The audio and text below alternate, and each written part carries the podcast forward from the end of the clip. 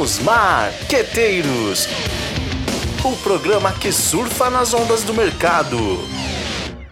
Olá pessoal, estamos aqui com mais uma edição dos Marqueteiros.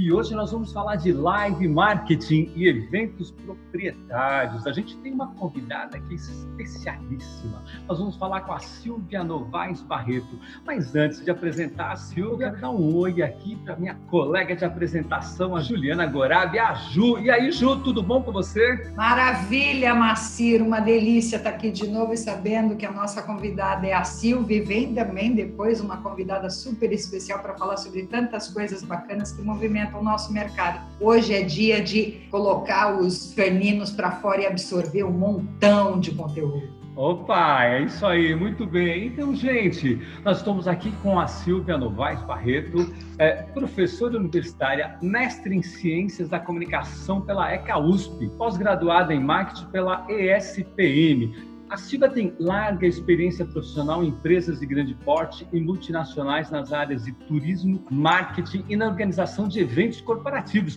que é o nosso assunto de hoje. Ela é cofundadora do canal Backstage na Web, cujo principal propósito é contribuir para a formação profissional do mercado de eventos, que é o nosso assunto de hoje. Ela vai falar sobre eventos como estratégia de comunicação dirigida. Silvia, seja muito bem-vinda ao Osmarqueteiro. Hoje você é o Osmar da semana, aliás, a Osmarina da semana. Obrigada, Maci, pelo convite. Obrigada, Ju, para você também. Uma honra para mim estar tá participando desse projeto de vocês, incrível, é muito bacana poder compartilhar um pouco dessa minha experiência e falar desse assunto que eu tanto amo, que aliás fica bem na, na fronteira de dois temas que são minha fonte principal de pesquisa, que era de turismo, hospitalidade e também marketing. E os eventos navegam, transitam aí pelas duas áreas. Então, vai ser muito bacana poder compartilhar e contribuir um pouco é, sobre essas temáticas. Ótimo, a gente não vê a hora que você explique para nós o que é esse tal de live marketing. Nós adoramos falar de experiência e parece que isso tem tudo a ver com experiência. Então, se você é. puder, começa contando para a gente o que é o tal do live marketing. Exatamente, Macir, você tocou numa palavra-chave que é a palavra experiência, mas vamos por partes, como já dizia Jack Stripador, né? O termo live marketing é, foi cunhado pela Ampro, que é a Associação de Marketing Promocional. E qual que é a ideia da Ampro, né? Por que, que ela trouxe essa, essa temática? O que, que a gente pode entender? E é essa a seguinte definição da Ampro são atividades que desenvolvem estratégias de marketing de forma viva, dinâmica. Então, a palavra live né, ao vivo. Isso nos dá as pistas, então, né, que a gente está falando de estratégias de marketing que se realizam é, de forma dinâmica, ao vivo, ao mesmo tempo que ah, o público está lá envolvido e participando, que são os eventos. Então, essas são as, as, principais características do que nós entendemos né, como live marketing. Eu preciso até dizer também que essa é uma terminologia né, bastante recente, né? veio aqui da década de 90. Claro que os eventos já existem e acontecem dentro do contexto do, do ambiente corporativo há muito tempo, mas essa terminologia ela é bastante recente. E pegando a carona né, nessa explicação sobre live marketing, o que seriam os eventos proprietários? Né? Vem da palavra proprietário. São aqueles eventos que carregam no seu nome a marca que está promovendo aquele determinado evento. Vou dar um exemplo que provavelmente muitos já têm ouvido falar. Skull Beats, ou então Coca-Cola Vibe Zone, um outro Red Bull X Fighter e por aí vai. E temos aí várias e várias outras experiências e exemplos de eventos proprietários, ou seja, então são aqueles eventos que carregam no nome, no seu título, a marca que está promovendo. Ficou claro? Que a gente vê muito hoje, Silvia, são empresas, né, promotores de eventos, muitos profissionais de áreas de eventos, buscando, criando né, alternativas, criando uh, projetos de eventos e indo lá com o seu projeto embaixo do braço apresentar para as organizações. Então, na verdade, esses eventos proprietários, eles têm alguém que pensou, planejou, criou esse evento que tem as características e total aderência com o público com que essa, essa marca uh, se comunica e eles acabam comprando. Isso seria uma espécie de mecenato, é isso? Vamos lá, Ju. eu vou até voltar um pouquinho na, na minha explicação. Se eu me perder, eu volto aqui para tentar respondê-la da melhor forma possível como vocês bem sabem, as empresas, as organizações, elas têm à sua disposição diferentes formas e estratégias de se comunicarem com seus públicos, correto? Entre elas, a gente tem promoção, publicidade, marketing direto, entre várias outras. Cada qual com suas características, com suas vantagens e desvantagens. E o que é importante, então, é deixar claro dentro desse contexto que os eventos surgem como uma ferramenta, como uma estratégia de marketing, como uma estratégia de comunicação que as empresas utilizam para melhor se comunicarem com seus públicos. Só fazendo aqui um parênteses nessa minha explicação, é importante deixar claro que o conceito de evento ele é muito mais amplo do que muitas pessoas às vezes percebem. Para muitas pessoas, eventos é, são sinônimos de festa, de balada. Sim, sinônimos, é, eventos sim são também festas e baladas, porém existem muitos outros tipos, muitos outros formatos, outras formas é, de eventos. O que nós chamamos de eventos corporativos são aqueles realizados por, né, e no âmbito das empresas, das corporações. É, então, como eu estava dizendo, as empresas eh, possuem à sua disposição diferentes formas e estratégias de se comunicarem com seus públicos. Uma delas são os eventos. E aí, que, que é muito usado por muitas empresas? Patrocinar eventos. Então, o que, que é o patrocínio? Você tem um congresso médico, por exemplo, e aí esse congresso precisa de recursos financeiros para poder se mobilizar e se garantir financeiramente. Qual é uma estratégia que é, é, é, esses eventos utilizam? Eles vão na busca de patrocinadores. São empresas que tenham aderência àquele tema aquele contexto para se comunicarem diretamente com o público que está participando daquele evento. Então, por exemplo, uma indústria farmacêutica é uma indústria que tem aderência né, de se comunicar, por exemplo, com os médicos que vão participar daquele congresso médico. Então, para elas é interessante patrocinar um evento. O que, que significa isso? Investir uma verba de comunicação, uma verba de marketing dentro daquele evento. Pois bem, aí a pergunta pode ser: mas de que forma? Ela simplesmente doa o dinheiro? Não. A, a, ela usa essa verba de forma a, a, a, que nós chamamos de ativação de marca. Como é que nós fazemos uma ativação de marca dentro de um evento? é uma estratégia de você utilizar aquele evento como uma plataforma de você melhor se conectar de você se comunicar com aquele público. Então, se a gente pega uma definição de ativação de marca, a gente vai achar coisas do tipo emoções e memórias que criam relação de proximidade com o público. Então, as empresas elas usam é, é, esses eventos como uma forma de diferenciada, né, de se comunicarem com o seu público de uma forma personalizada. Então, vai além, Ju, que a gente entende de mecenato, que é um conceito simplesmente de você apoiar, patrocinar algo ou um projeto que você acredita, né, que você tem aderência. Hoje em dia, o conceito de ativação de marcas de eventos é, pelas, pelas empresas, pelas corporações, está muito mais ampliado, né? Então, elas é, existem diferentes formas delas conseguirem fazer isso. Pia, eu tô, pelo que você comentou aqui, eu achei bem interessante nessa a importância desse marketing, né? É, é, das interações ao vivo, ou seja, envolver as pessoas. Mas você também comentou é, o nome aí de grandes eventos, Coca-Cola, e a gente sabe que tem outros grandes, Red Bull e Skoll, entre tantos outros aí que a gente é, que a gente conhece e está vendo, né? E que existe essas interações ao vivo que são muito interessantes, mas por outro lado, ela também tem o quê? Ela tem a possibilidade de quê? De, de conseguir com isso mídia gratuita, né? Ou seja, ela também usufrui também da comunicação em massa, né? Então, a gente pode dizer que o live marketing ele fica entre uma comunicação de massa e a comunicação direta. Será que isso é possível? E será que pode ser usado desta forma? Olha só, Marcelo, interessante é, essa tua colocação, porque é, as empresas realmente que desenvolvem eventos proprietários são empresas de uma estrutura grande, grandiosa, que tem aí um mercado consumidor bastante amplo.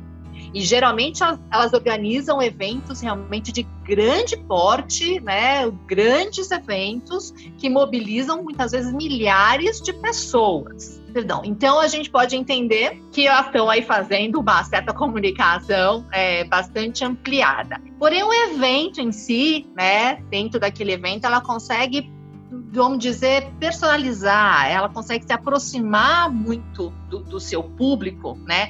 Criando geral, justamente essas conexões. A partir do momento que você está participando de um evento, os eventos mobilizam os nossos cinco sentidos é a visão, é a audição, é o paladar, é a sensação tátil.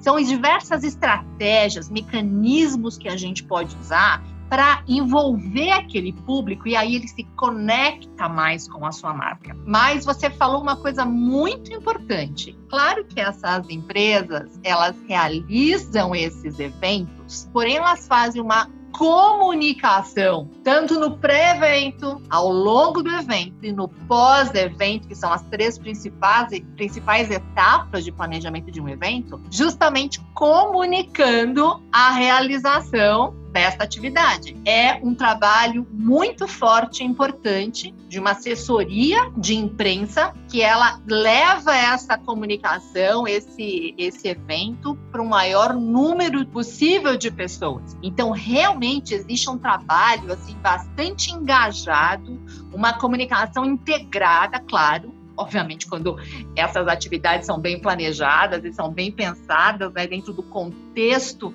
é, de comunicação, de marketing das organizações, e geralmente essas empresas todas realizam esse trabalho, a, a sua lição de casa. Então, elas conseguem, sim, Macir, fazer uma comunicação de massa através de um evento que pode ser entendido como uma comunicação dirigida. Então, essa comunicação de massa, ela justamente acontece a partir do momento que a gente usa da assessoria de imprensa e muitas vezes de estra outras estratégias, até publicidade, por exemplo, para anunciar a realização daquele evento.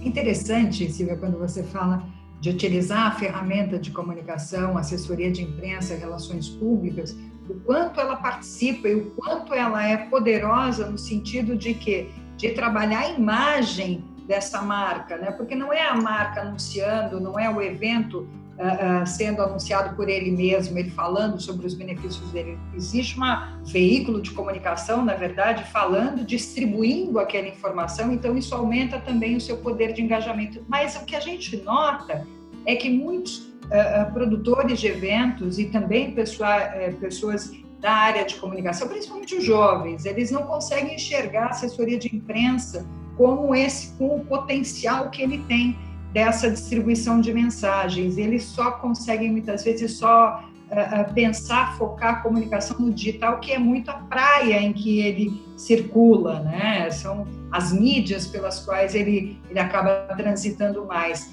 Uh, uh, então, eu queria que você falasse um pouquinho dessa, dessa é, dessas ferramentas, né, como uma ferramenta acaba suplantando, na verdade, dando força para outra. Como você mesma disse, eventos é uma ferramenta de comunicação e ela é uma ferramenta de comunicação que ela necessita, ela absorve as demais ferramentas, marketing direto, publicidade propaganda, assessoria de imprensa, relações públicas, ela promoções, né, promoção de vendas, venda pessoal, enfim, ela, ela vai, ela acaba se transformando num produto que vai precisar também de todas essas ferramentas de comunicação para essa alavancagem. Queria que você falasse um pouquinho disso. Eu, eu vou emendar um pouquinho aqui na pergunta da Ju, aqui, porque a minha pergunta está um pouco relacionada. Ju, é, se referiu às ferramentas de comunicação e divulgação desses eventos, que é sensacional e importantíssimo. É, mas, Silvia, talvez elas se confundam ou, é, ou não é, com as técnicas, né? Que técnicas podemos usar para, de fato, executar esse, é, esse, esse live marketing? Você já comentou eventos, mas que outras técnicas? Então, se você puder responder a Ju e depois já emendar a mim, acho que já fica ótimo para a gente até encerrar esse bloco.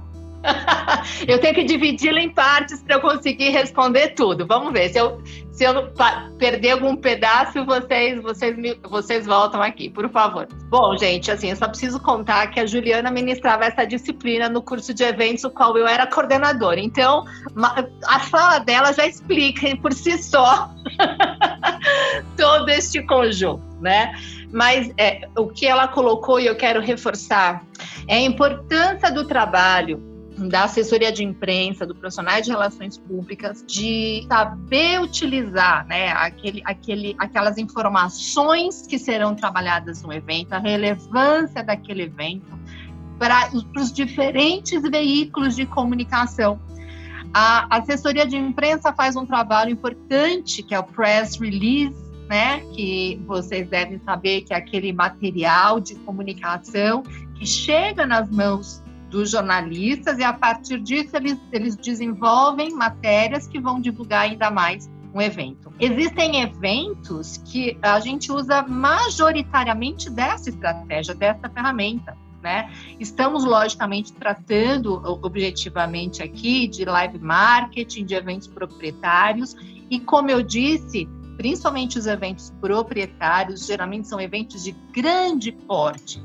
E como sendo como tal, é, faz sentido a gente usar de algumas outras estratégias de comunicação de maior larga escala para que essa mensagem chegue para um público mais ampliado.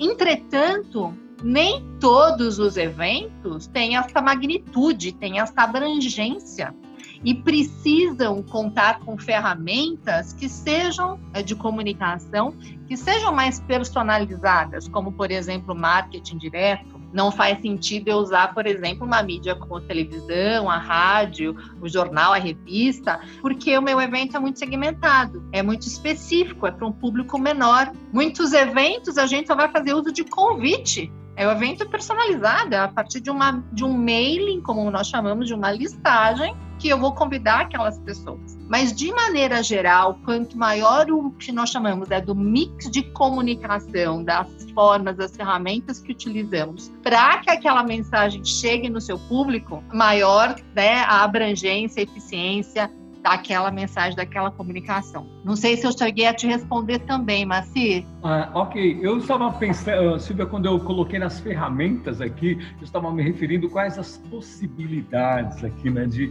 ah, a gente verdade, tra verdade. trabalhar, né? Ou seja, enfim, nós vamos trabalhar um evento, nós vamos usar as latinhas de Coca-Cola para colocar o nome das pessoas, a gente vai fazer é, alguma degustação, era nesse sentido, né? As possibilidades, as ferramentas aí que são importantes dentro do Live Muito bom, é, é, verdade, é verdade. Eu acabei esquecendo de mencionar é, é, essa, essa outra questão. Num evento, o que a gente pode fazer? Você pode fazer sorteios, você pode distribuir brindes, amostra grátis de um produto, degustação do produto. É, você pode fazer com que a, o teu público interaja com o teu produto, com o teu serviço dentro do evento de uma maneira muito mais é, direta.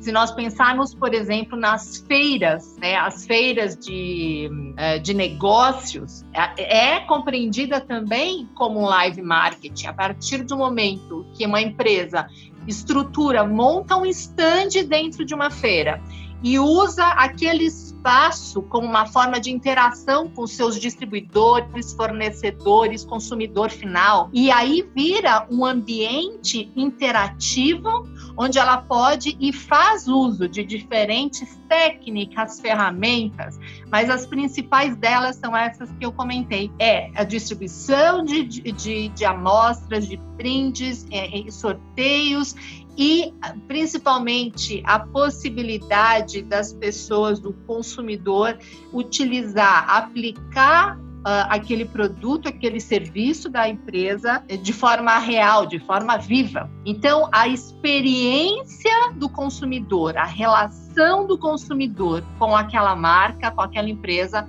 ela se amplia, ela se reverbera de uma maneira muito mais eficiente. Muito bom, estamos aqui então com a Silvia Novaes Barreto falando sobre live marketing, eventos proprietários. Voltamos já. Cai na prova, cai na prova. Vamos lá, Silvia. A gente queria que você contasse agora o que, que cai na prova, né? O que, que é importante aí dentro do marketing. Bom, a gente está em plena era aí da interatividade, né? O tempo todo a gente está vendo a importância da participação das pessoas. Você comentou de alguns eventos, né? A gente falou de Coca-Cola, eu comentei sobre Red Bull e tantos outros. O Red Bull com seu ladeira abaixo que nós tivemos o prazer de no ano passado poder participar e assistir, foi muito legal teve uma interação fantástica e tudo mais. Então, dentro desse contexto, dentro desse assunto, o que você poderia elencar aí como importante? O que, que cairia na prova? Bom, obrigada, Macir. Primeira questão, eu quero retomar um pouco o conceito de patrocínio. Por quê? Porque nem todas as empresas têm o interesse, têm uh, condições financeiras, têm condições técnicas de criarem e desenvolverem eventos proprietários, é, por inúmeros motivos. E também tem uma questão importante, eu acho que a Ju também já tinha levantado essa questão no primeiro bloco. É uma tremenda responsabilidade. A empresa tem que pensar e planejar de forma muito cautelosa o lançamento de um evento proprietário, porque pode, se não for bem organizado e planejado, pode ser desastroso em termos de branding, em termos de reverberação da marca. Portanto, patrocinar eventos, eventos de terceiros, pode ser uma estratégia bastante interessante para aquela determinada marca eh, estar presente no evento, né, eh, se comunicar com seu público uh, de uma maneira igualmente eficiente. Tá? Então a gente não pode menosprezar ou minimizar a importância de projetos de patrocínio. Só que um erro muito comum que nós vemos no mercado é as pessoas a, a aplicarem ou enviarem projetos de patrocínio para as empresas pedindo dinheiro emprestado. Patrocínio não é pedir dinheiro emprestado. Né? Então, esse é um erro muito comum. Solicitar e oferecer uma oportunidade de patrocínio, captar patrocínio, é uma oportunidade única de negócio que você tem que oferecer para uma determinada empresa. Então, quanto mais exclusivo, quanto mais personalizado for aquele projeto de patrocínio, mais chances de sucesso você terá para conseguir aquele determinado patrocínio. Esse é um primeiro ponto que eu gostaria de destacar aqui. Eu tive uma experiência profissional, eu trabalhei na Ticket Serviços do Grupo Accor, durante dois anos, lá na década de 20, mais ou menos, né? E aí eu, eu tive a oportunidade de organizar gerenciar todos os eventos da empresa. E eu também era responsável por analisar os projetos de patrocínio que chegavam até nós, para que eu pudesse validar aqueles que faziam sentido ou não da nossa empresa patrocinar. E o que eu mais via era a gente pedindo dinheiro assim, eu não sou banco. então, as empresas têm, elas têm que ter uma consciência muito grande de como é que elas aplicam suas verbas de comunicação e de marketing. Então, coloque-se no lugar da empresa para quem você está captando patrocínio, ok? Atrelado a isso, tenha consciência né, do conceito chamado ROI, ou Return on Investment, porque hoje mais do que nunca, né, aquele profissional de marketing, aquele profissional gerente de comunicação de uma determinada empresa, ele tem que prestar contas de cada real que ele investe em determinada campanha, em cada projeto de comunicação e marketing. É muito comum que os, os gerente, o diretor financeiro, o diretor de marketing, os executivos de uma empresa, né, Perguntem a esse profissional: tá bom, você está sugerindo que nós é, patrocinemos aquele evento, ou que a gente é, aplique a nossa verba de, de, de comunicação de marketing numa feira de negócios, por exemplo, que você entende que vai ser interessante para a nossa empresa. Mas e o nosso ROI? Como é que isso se concretiza? Então você tem que saber ter essa resposta na ponta da língua. Ou seja, se você vai fazer um investimento, por exemplo, de 100 mil reais para que a sua empresa participe num stand, numa determinada feira de negócios do seu segmento. Como é que você pode justificar aquele determinado investimento? Ou então você vai investir 500 mil reais num determinado projeto de patrocínio. Como você justifica esse investimento? É, o que a gente percebe é que na hora de pedir esse patrocínio, esse, é, é, essa, é, essa organização que está que tá pedindo patrocínio para um determinado evento, ela tem que estar tá muito atenta né, a, a, a essa organização para quem ela vai solicitar esse recurso e oferecer contrapartida, né? porque quem vai investir, fazer uma injeção, uma injeção, perdão, de investimento para que aquele evento aconteça, na verdade tem que se identificar com ele e, e, e, identificar ali uma oportunidade de exposição da marca ou até de venda de produtos, enfim, seja qual for essa contrapartida oferecida ali. Então não basta ser um evento legal, bacana, super eh, que vai estar à disposição da mídia, se nesse, nesse projeto que está sendo apresentado não, não caracteriza ou não demonstra nenhuma forma de exposição ou de rentabilidade dessa marca patrocinadora. Mas você tocou no assunto extremamente relevante, Ju, mas é isso mesmo. Então é muito comum, como é que você avalia um bom projeto de patrocínio? Ele tem que ser bom para as duas partes, para quem para o evento, para né, o promotor do evento, mas também para a empresa patrocinadora. Então, de que formas que a gente consegue mensurar essa, essas oportunidades? Sim, pela contrapartida, como você disse. A maneira como a marca do patrocinador será divulgada, será exposta. Às vezes, a gente tem como contrapartida receber o mailing dos participantes de um evento. Muitas vezes, a contrapartida tá na, na mensuração da, da cobertura que aquele evento vai ter em termos de mídia, se você comparar principalmente quanto custaria se você fizesse né, aquele mesmo investimento no, naqueles veículos de comunicação, você pode mensurar de diversas formas. Mas, é, então, é justamente isso, quando, quando eu digo que um bom projeto de, de patrocínio, né, quando você solicita esse patrocínio, você tem que pensar muito bem nos benefícios que aquele patrocinador vai ter. Existem também duas palavrinhas importantes. A gente usa muito termos em inglês nesse, nesse nosso contexto de marketing, que é market share e mind share. Né? Então, vocês melhores é, conhecedores do que eu, mas traduzindo de uma maneira simples para quem nos escuta, market share é participação de mercado, né? Você consegue muitas vezes mensurar após um evento se aumentou ou não o seu crescimento, a sua participação de mercado, ou, ou, as vendas daquele seu determinado produto ou serviço a partir de um determinado tempo após a realização de um evento. Isso é muito fácil, principalmente em produtos de massa. Isso é muito comum, por exemplo, com cervejarias. E para se destacar, elas muitas vezes elas realizam esses eventos e elas conseguem nitidamente me, eh, mensurar o seu market share após alguns meses de realização do evento. Ou então a mensuração do chamado mind share, ou seja, o nível de conscientização ou de lembrança daquela determinada marca, daquele produto ou serviço, após também um determinado tempo de realização do evento. Então, existem sim ferramentas que possamos utilizar para melhor mensurar aquele determinado investimento que foi realizado ou tanto na realização de um evento próprio ou um evento proprietário, ou então na, através de patrocínios de determinados eventos de terceiros.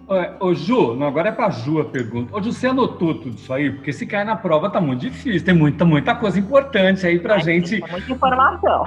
olha, quanta coisa importante, quanta coisa legal, né? Que bacana. Bom, é Bom porque a gente... é gravado, então a gente tem como ouvir depois para poder assimilar, porque é muita informação. Opa, né? então, que legal, né? Que bacana, é bom pra gente ver, né? Que é o que é o que a gente comenta sempre aqui, que o marketing e tudo mais é uma ciência, é um campo importante de conhecimento e que a gente tem que aprofundar de fato todas essas coisas aí.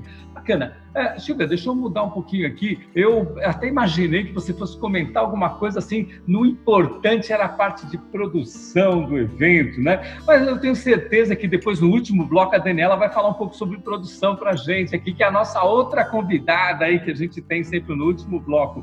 Mas é, essa a importância da experiência. Por exemplo, quando o Red Bull, por exemplo, é, imagina que vai fazer um evento ladeira abaixo, todo aquele monte de gente que está assistindo ali, a importância de ter isso tudo sob controle, ou ladeira abaixo, ou então mandar alguém lá para a estratosfera, né? os paraquedistas que eles mandaram num balão para a estratosfera. E uh, quando a escola coloca todos aqueles caminhões lá acompanhando, por exemplo, o carnaval aqui em São Paulo, um maior espetáculo, né? Ou seja, tudo isso é muito legal, causar toda essa interação é muito legal. Imagino que seja muito importante, mas antes desse importante do legal, deve ter um importante de operacionalizar isso, esses eventos, essa coisa toda. É, o que você podia dizer para nós sobre isso? Eu tenho até quantas horas eu tenho para responder?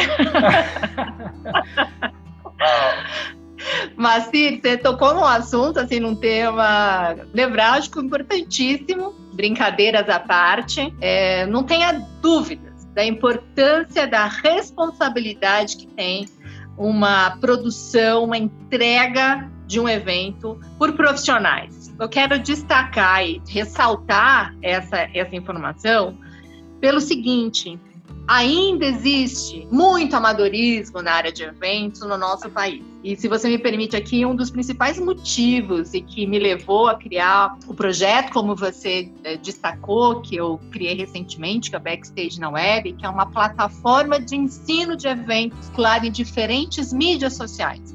Meu objetivo é que esse conhecimento de qualidade chegue para o maior número possível de, de, pessoas. Quando nós saímos de grandes centros urbanos aqui de, do Brasil, aí que nós percebemos a carência de profissionais qualificados para produzir e organizar eventos de qualidade. Muita gente acha, como eu havia dito lá no início da nossa conversa, que fazer evento é festa, que todo mundo sabe, ah, porque eu já organizei o casamento da minha prima, então agora eu já sei organizar um evento. Né? Ah, porque eu já fiz o aniversário de um ano do meu filho, então agora eu já sou uma organizadora de eventos. Olha, eu não duvido que você seja muito bom ou boa no que você está fazendo, mas cuidado, tá?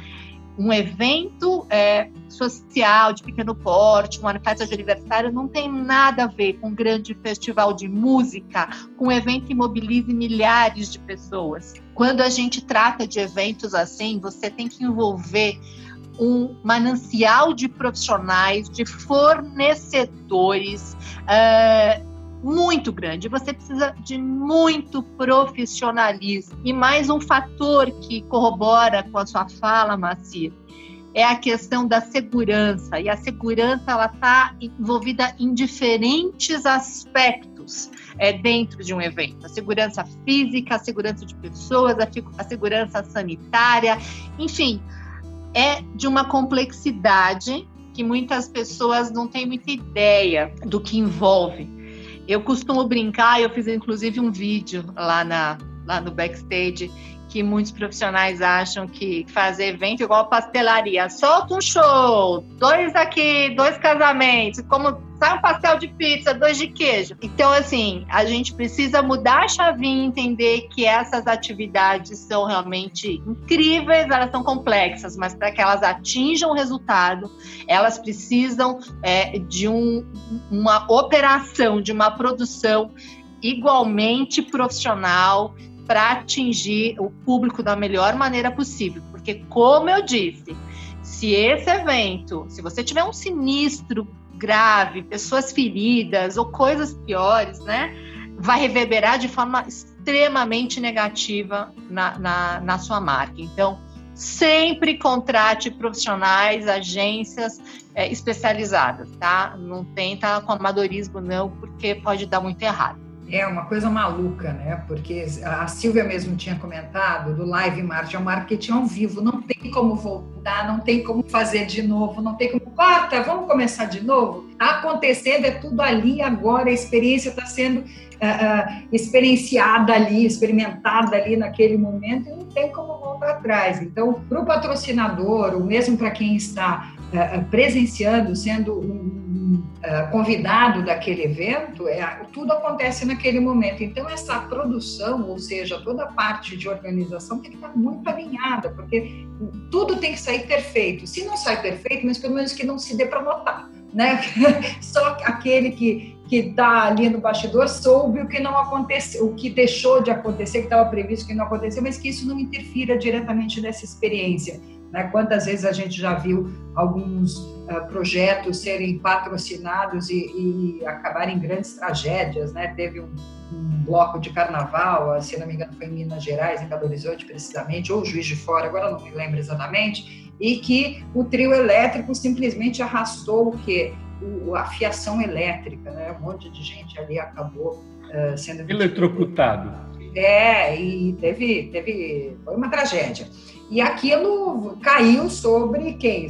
Caiu na conta do patrocinador, né? Que estava ali patrocinando aquele evento e, e, e isso reverbera muito mal. Então, minha experiência ela depende bastante desse é, de como ela está sendo, como ela está acontecendo, porque não tem como voltar atrás, né? Não tem como, corta, volta de novo. Você tocou num, num, outro ponto muito importante. Parafraseando Faustão, quem sabe faz ao vivo. Evento é como uma peça de teatro. Você pode ensaiar, você prepara o, o, a, cena, a decoração, né, os, os atores, mas é, na, é, no vamos ver, na hora realmente que o, o, evento, o teatro se desenrola, que o público é, se envolve e, e, e aproveita do espetáculo. Em evento é a mesma coisa tá? Você não tem uma segunda chance.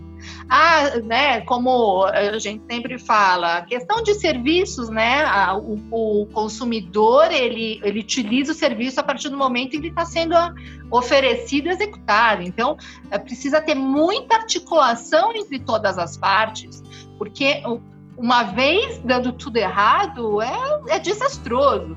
Vocês devem se lembrar daquela cerimônia do Oscar de 2017, se não me falha a memória, onde na hora de anunciar é, o vencedor, o vencedor da noite, o principal filme. Entregaram o envelope errado para os apresentadores. Eles anunciaram o filme errado. Aí, desesperadamente, saiu lá de dentro né, dos bastidores uma pessoa, né, o produtor, entregando o envelope certo, tentando corrigir aquele caos que já tinha se instalado. Um evento que é televisionado para milhões de pessoas no mundo inteiro, ao vivo, não tem como cortar, não tem como voltar atrás. O estrago já foi feito, tá? Então eu sempre brinco, né? Eu falo, bom, se eles erraram, gente, fica mais fácil para a gente agora. Então todos somos humanos, a gente também fica mais perdoado. Brincadeiras à parte, então isso mostra que a gente tem uma tremenda responsabilidade e tem que dar certo de primeira. Né? Você falou uma coisa interessante, Ju. A gente que planeja um evento, que sabe dos detalhes do evento, muitas vezes fala, putz, errou aqui, não deu certo ali mas muitas vezes passa de forma despercebida, desapercebida do público, porque está rolando de outra forma e está funcionando muito bem. Agora, quando é grotesco, quando surge um sinistro, alguma coisa de grave, um acidente, é, um, uma falha técnica muito grave, você, por exemplo, não ter é, gerador de reserva no evento, você, você tem que contar com isso. Não existe não ter. Assim, sabe a lei de Murphy? Ela se aplica a eventos. Se alguma coisa pode dar errado, ela vai. tem que Muito se antecipar bom. sempre a qualquer problema, né, Silvia? Bom, é isso aí. Silvia, muito legal, muito legal as histórias, o Oscar e tudo mais, mas vamos para o próximo bloco, que é onde você vai contar para a gente outras histórias aí. Causos e causas. Então estamos de volta aqui com causos e causas. Silvia, a gente queria ouvir de você assim algum caso curioso, né? Alguma coisa que aconteceu de muito legal. Então, né? Você já deu uma degustação para gente aí no no bloco anterior. E a gente queria que você contasse para nós, sei lá, algum segredinho de bastidor de algum evento ou então alguma coisa muito importante. Aí o melhor do evento é o bastidor, né? Como sai fofoca, como tem história, né? Sempre, sempre. Eu vou começar falando de um, uma experiência que eu tive na Ticket, né, Ticket Serviços do Grupo Accor. É, na época, nós fomos procurados por um promotor de um evento que queria que patrocinássemos um evento que era na área de alimentação, e você sabe que o ticket alimentação e o ticket restaurante, né, estão dentro desse segmento. E realmente nós estávamos com uma verba muito apertada uh, de comunicação. Mas quando eles nos apresentaram aquele projeto, brilhou o nosso olho de uma forma que a gente teve que levantar esse dinheiro e patrocinar o evento. Então, essa era uma dica que eu queria dar. Quando você apresentar um projeto de um patrocínio, faça de forma personalizada. Então, rapidamente, só para contar a vocês o que quer esse projeto, toda a praça de alimentação seria, entre aspas, nossa, da nossa empresa. Então, toda logotipada, toda adesivada. Para as pessoas poderem entrar na praça de alimentação, nós criamos um ticket restaurante personalizado, específico para aquele evento.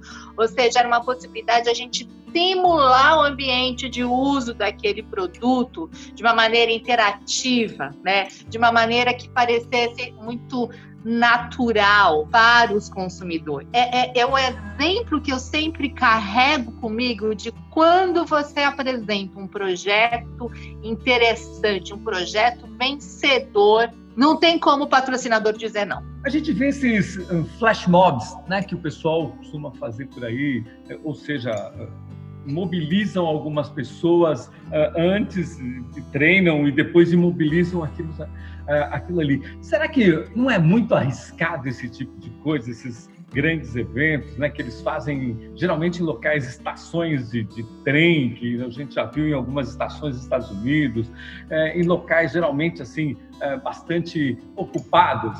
Você conhece alguma coisa assim que você podia contar para gente? Ah, de arriscar, mas assim, todo evento é um grande risco, né?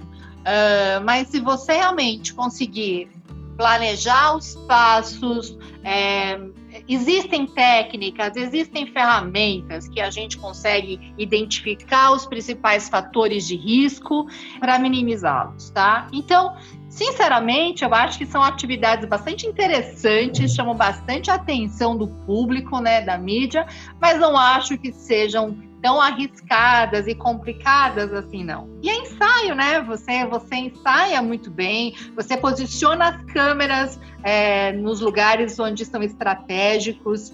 E são esses flash mobs, eles são muito rápidos, né? Então, é, diferentemente de alguns eventos que têm duração de dias, aí você tem mais chances de ter, de ter de mais erros e problemas acontecerem. Então, os flash mobs são atividades muito interessantes, mas elas, por elas serem pontuais, por elas acontecerem uh, em determinados locais, né? Eu acho que a maneira que você consegue gerenciar e controlar é muito maior. É verdade, tem razão, acho que é isso mesmo. É, mas é, eu acho que todos eles, né? O risco dos flash mobs também, quer dizer, uh, não, nada tem margem para erro, né? Porque o flash mob, embora seja curto, de curta duração, se alguma coisa der errado, você não tem nem como corrigir. Agora, esses eventos que têm uma duração ainda maior, você ainda consegue, ah, o que não funcionou num dia, você consegue consertar no outro e tudo mais. Não tem, não, evento não tem muito margem para erro, por isso é importante né, o planejamento e pensar em tudo aquilo que pode potencialmente dar errado para ter plano A, plano B, plano C, enfim, tem uma infinidade de, de planos aí para poder contornar situações adversas, né? Como foi o próprio exemplo que você disse, eventos que às vezes não considerava a possibilidade de uma queda de energia, não ter um, um gerador ali para manter o evento em plena atividade. Né? Não tem margem. Ou seja, é a profissionalização, né, Silvia? O que você tocou no assunto várias vezes aí. Ou seja, fazer isso de forma profissional e não de forma improvisada, porque não é só é, pessoas estão em risco, né? muita gente aí vai comprometer a marca, vai comprometer pessoas e tudo mais. É verdade, Maciri, Ju. Agora, tem uma coisa, uma questão, que se você não souber fazer, aí realmente é fracasso total que é a concepção do evento. Se você concebe, como qualquer produto ou serviço, se ele é concebido da maneira errada, por melhor que seja a execução do evento, ele vai passar a mensagem errada. O que, que eu quero dizer com isso? Se o evento proprietário não estiver alinhado com as características do produto daquela marca, ele vai estar errado. Então vocês imaginam, por exemplo, né? Red Bull X Fighter, né? Quando a gente pensa no Red Bull, gente, eu não estou fazendo merchan de nenhuma marca, aqui é só um exemplo de sucesso. Red Bull é um energético, né? Então ele tem que passar a ideia de um produto que traz benefícios, né? Que demonstram essa questão da, da energia, da disposição física e mental. Então, esse é um evento é, que, que realmente ele está muito alinhado com os valores da marca. E se, se a empresa não atingir, né, não entender quais são os seus valores, é bem provável que ela vai acabar desenvolvendo um evento que não vai se comunicar adequadamente com o seu público. Então, entender muito bem né, qual a área de atuação que você vai desenvolver o seu evento proprietário é muito importante. Agora, se vocês me permitem, eu vou fazer uma perguntinha. Vocês sabem quais são as duas principais áreas de eventos proprietários que as empresas elas costumam usar e, e escolher para fazer seus eventos proprietários? Eu não sei não, mas estou doido para saber que tem áreas que são mais importantes. E você, Ju? Olha, eu arriscaria, mas como eu estou diante da Silvia, eu não vou nem me atrever, eu vou ficar. Ah, a gente tira zero assim aqui para todo mundo ouvir, nem pensar. De forma alguma, tenho certeza que vocês sabem. Basicamente é esporte e cultura. E porque essas duas grandes áreas, elas desenvolvem valores que são universais. E assim elas são bastante comuns e populares a diversas marcas. Então, se a gente pensa, por exemplo, Team Festival, Natura Musical, uh, Coca-Cola Vibe Zone, Quatro Rodas Experience, é, Camarote da Brahma, muitas, elas estão usando justamente esses dois vieses, ou o viés da cultura, através de, de música principalmente, ou, ou da dança, um dos primeiros eventos proprietários que a gente teve no Brasil, não sei se vocês se, se, lembram, foi o Carlton Dance Festival. Mas ele deixou de existir porque Carlton é uma marca de cigarro e com a legislação foi proibido deles desenvolver esse tipo de, de evento. Então fica aí uma outra dica, né, para aqueles profissionais e empresas que queiram se aventurar em eventos proprietários, busquem valores universais, porque são amplamente aceitos é, pela maioria das pessoas.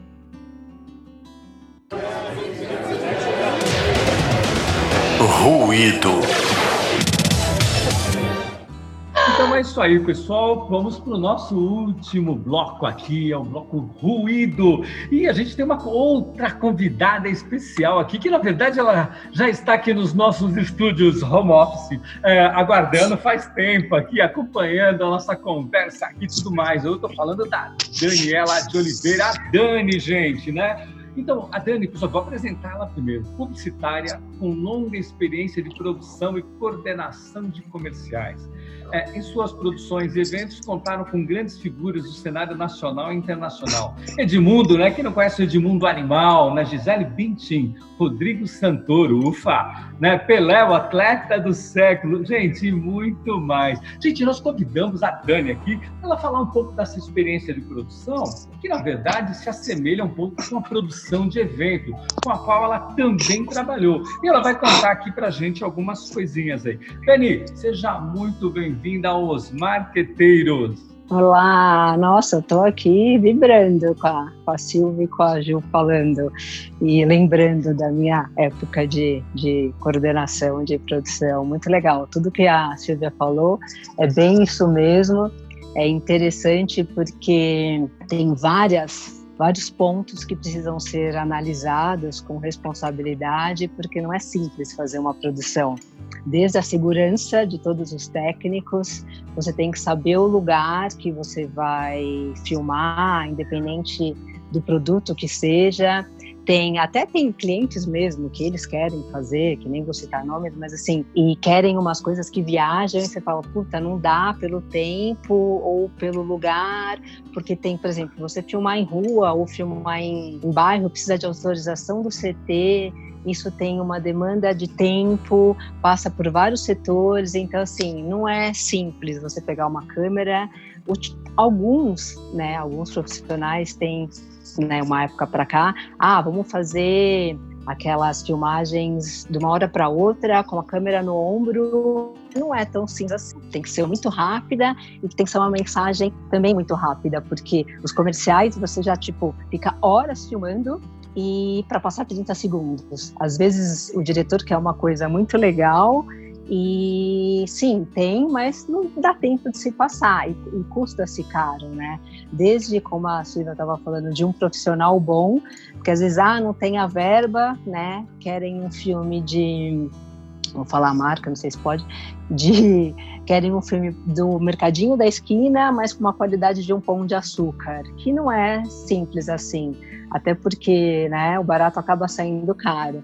Como tanto um figurinista bom, quanto uma diretora de arte boa, né? Isso, você acha que você tem que valorizar o seu trabalho e sim, é caro, tem que ser, né?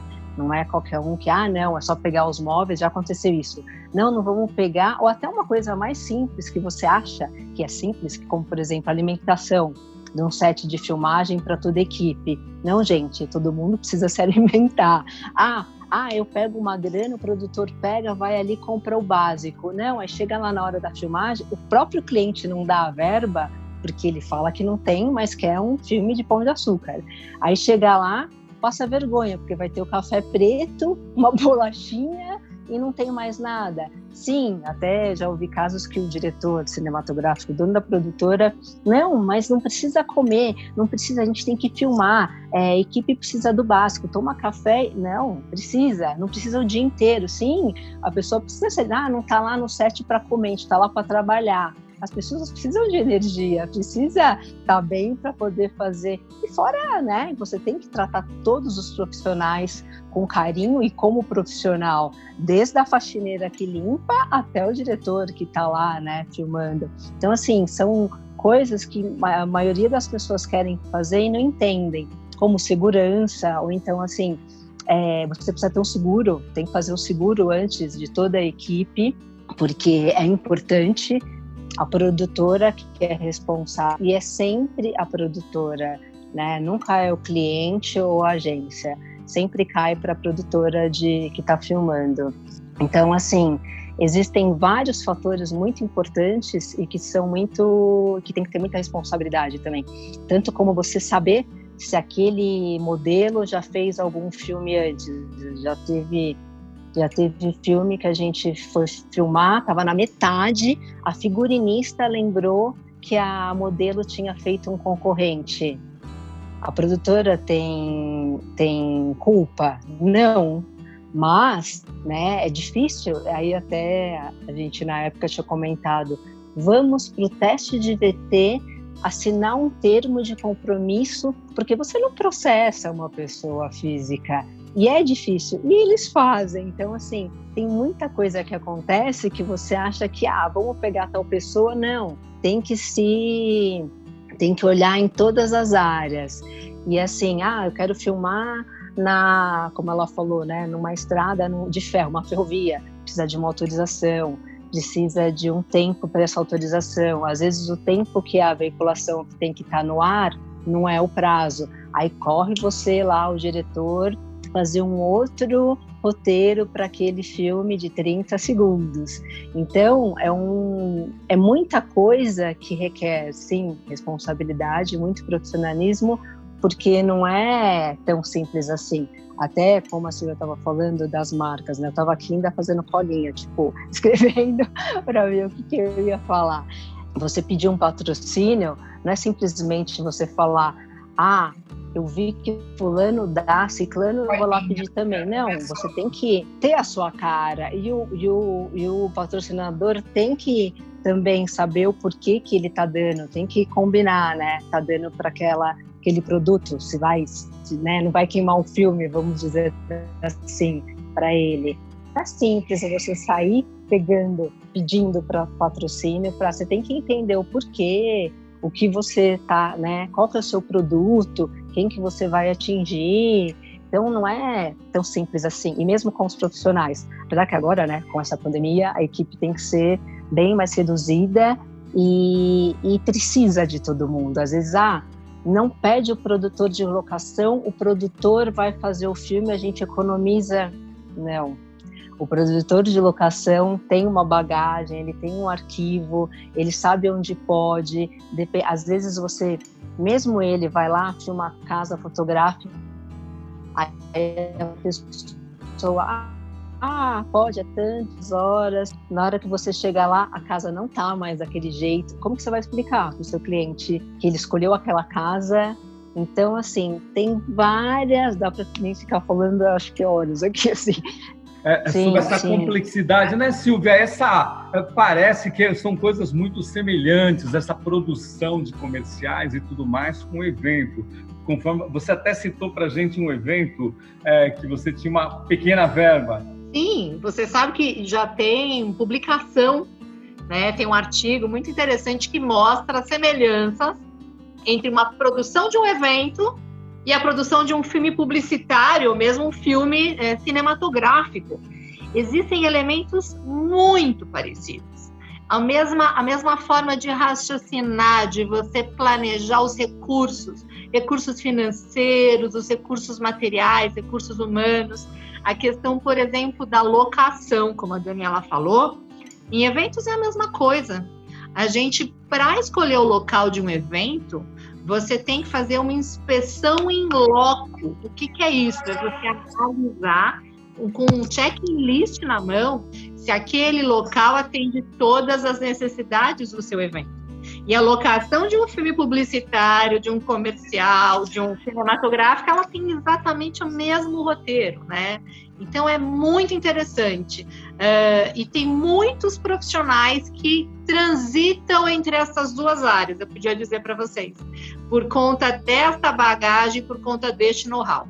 A gente vê bastante mesmo, né? Pessoal que trabalha em produção de eventos também trabalhar em produtoras cinematográficas, né? Muito comum esses profissionais atuarem nessas duas áreas, né?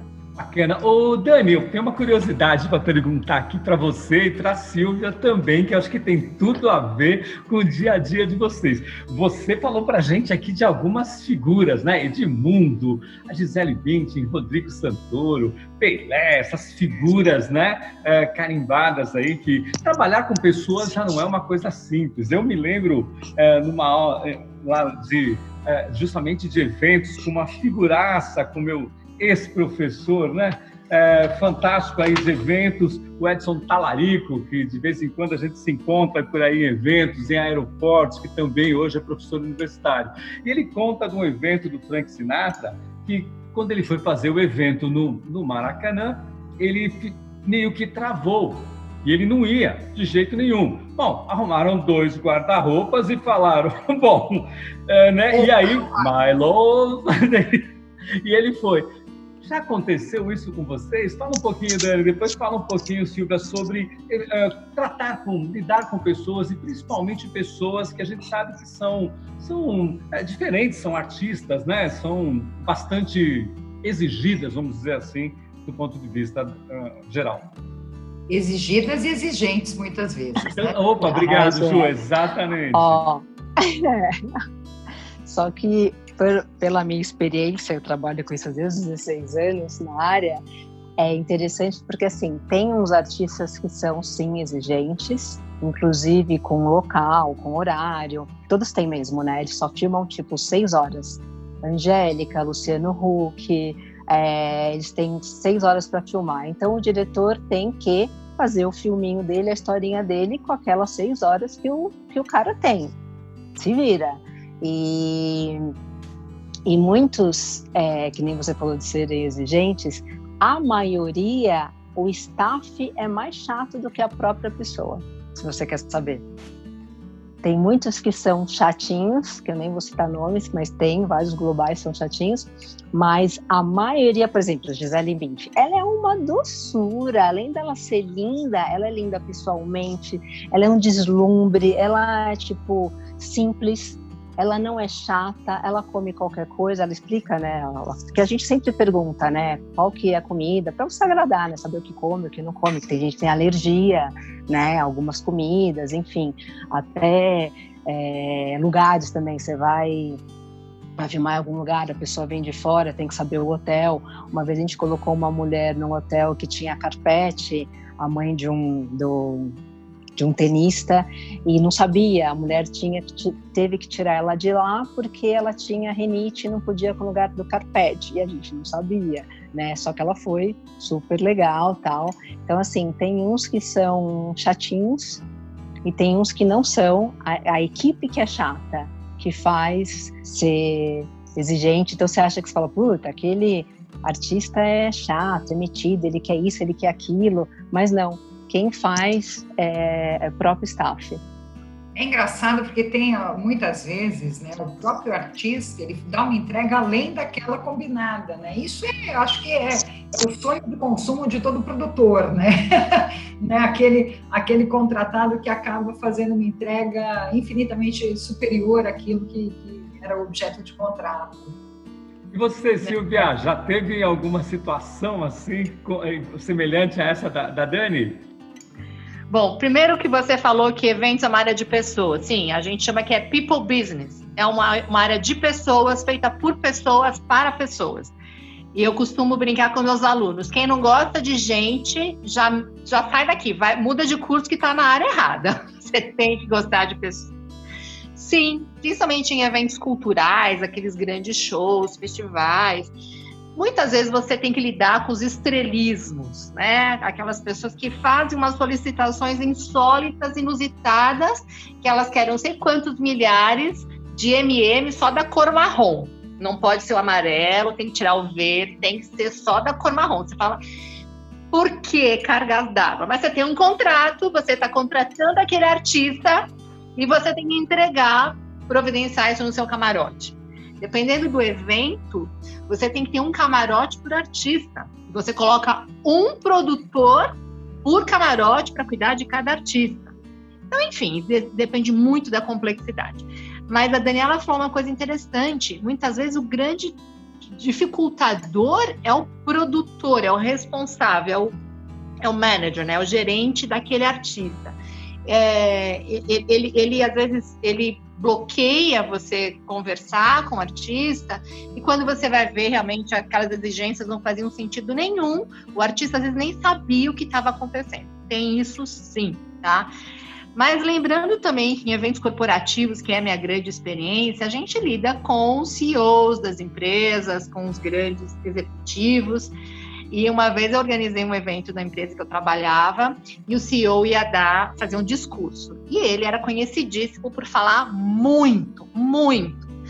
E ele nunca nos enviava o seu roteiro, o seu speech antecipadamente. Então a gente tinha que reservar uma hora para ele e assim foi feito dentro do planejamento do evento. Eis que, naquele dia, ele, ele resolveu falar 10 minutos Aí eles já se agrade... agradeceu, começou a sair do palco. A gente se olhou desesperadamente, assim, falamos um palavrão que eu não vou repetir porque eu sou uma pessoa fina.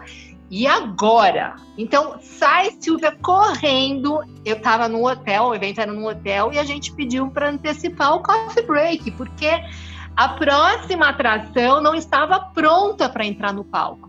Então, assim, evento é eventualidade.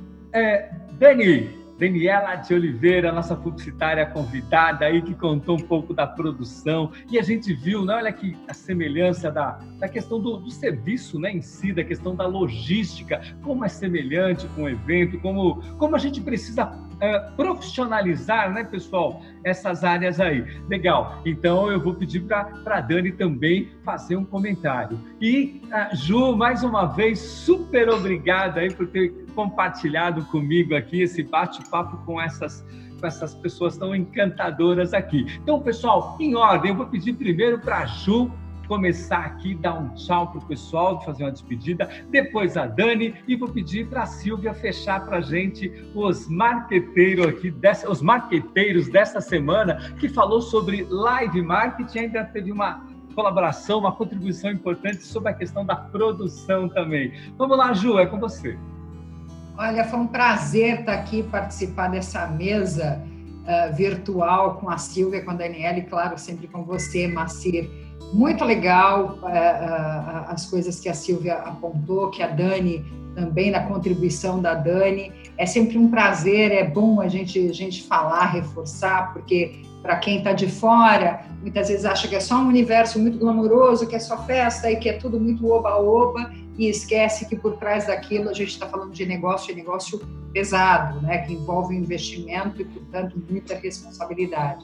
Então, é um prazer. Silvia, é um prazer rever você. Tenho, revi, tenho visto você pelas redes e você vai me falar da backstage. E, mais uma vez, obrigada a você também que está nos ouvindo e acompanhando mais essa edição dos Marqueteiros. Beijo! Oi, eu agradeço imensamente por ter me convidado, adorei participar, adorei conhecer a Juliana, a Silvia também, uma puta experiência profissional, é, bem parecida mesmo com a minha área, bem, bem difícil. E é isso, adorei o convite e adorei conhecer as duas, foi um prazer participar. Obrigada, Maci, obrigada, Ju, pelo convite, adorei, adorei esse bate-papo. É, foi muito aproveitei bastante assim para rever vocês e para falar dessas duas áreas que eu amo tanto, que é eventos, que é marketing. Daniela, obrigada por compartilhar suas experiências também. Minha mensagem final é dizer que a área de eventos é uma área incrível, é uma área que precisa de bons profissionais e ela tem uma aderência total com a área de marketing. Então, eu faço aqui o meu convite para todos os profissionais, os estudantes dessa área de marketing para que se aprofundem, conheçam melhor o segmento de eventos e as suas inúmeras oportunidades profissionais. E eu deixo aqui o meu convite também para que vocês conheçam esse projeto que o Macir citou, que eu, lancei recentemente, chamado Backstage na Web. É, visitem lá o nosso perfil no Instagram, que é o Backstage na Web, e o nosso canal no YouTube também Diariamente postamos conteúdo de qualidade sobre a área de eventos, de forma a levar é, essa profissionalização para o maior número possível de profissionais. É, esse é o meu, essa é a minha missão. Sou uma educadora, amo falar é, sobre esse assunto e sempre que vocês precisarem, eu estou à disposição. Muito obrigada pela oportunidade uma vez mais. Apresentação: Macir Bernardo e Juliana Gorabi. Produção técnica Gabriel Cavalcante. Edição Miguel Martins. Arte e locução Tainá Orozco. Os Marqueteiros. O programa que surfa nas ondas do mercado.